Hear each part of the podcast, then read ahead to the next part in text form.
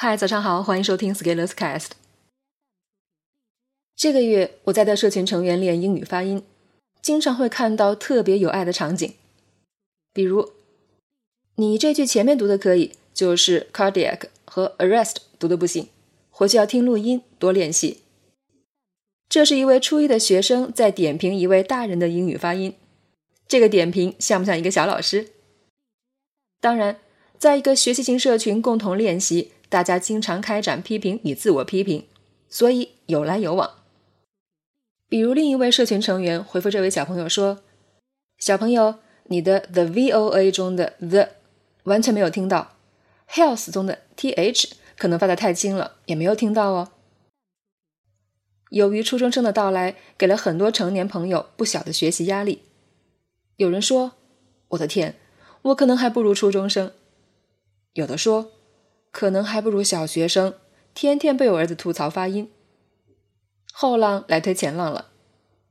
这时候，一位同学说：“大家好，我今年刚刚中考完。”你是不是感觉初中生就已经很年轻了？然而一会儿你就会发现，还有小学生，而且也是有来有往。比如群里一位二年级的小朋友艾特另外一位四年级的小朋友说。可以帮我点评一下吗？这个四年级的小朋友回复说，比昨天慢了很多，每一个音都读得很用心，也没听出来有啥错误，要向你学习。初中生、小学生是怎么来到我们这里的呢？我看了一下家长推荐，家长就是我们社群的小伙伴了。比如一个小伙伴说，我感觉我应该给我儿子也一起报个名。一起提高进步。随着成长会运行进入第六个年头，有很多小伙伴把自己的家人都带进来学习了，而家长愿意把孩子带进来一起学习进步，这是最大的认可。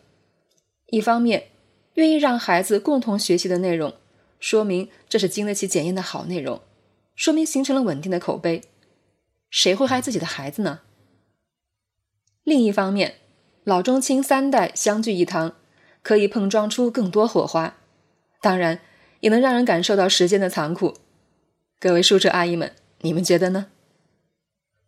其实持续行动、刻意学习就是一件老少咸宜的事情。这个问题我在六年前开始设计成长会的时候就考虑过。个人成长的定位是终身的，面向的是所有人，而要做到这一点，就必须要有一定的高度与深度。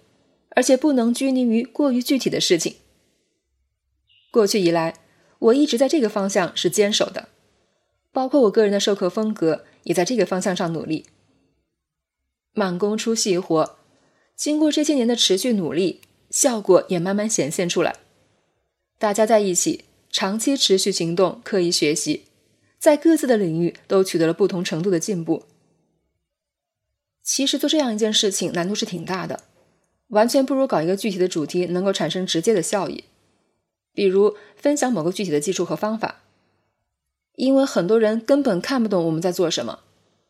但是，一路下来，我们的同行者也越来越多了。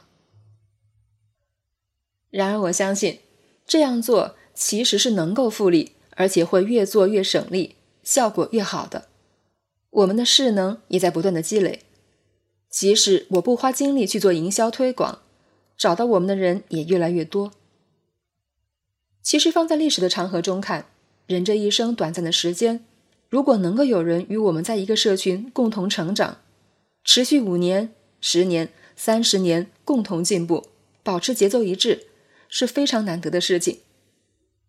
想想看，你和五年以前的朋友、同学能经常联系的会有多少呢？而我们已经做到了第一步。至少过去五年多的时间，已经有许多人见证到了持续行动、刻意学习的力量。更关键的是，见证了彼此的成长与进步。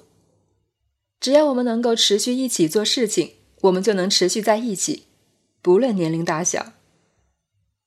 在追求进步的道路上，持续行动、刻意学习，老少咸宜。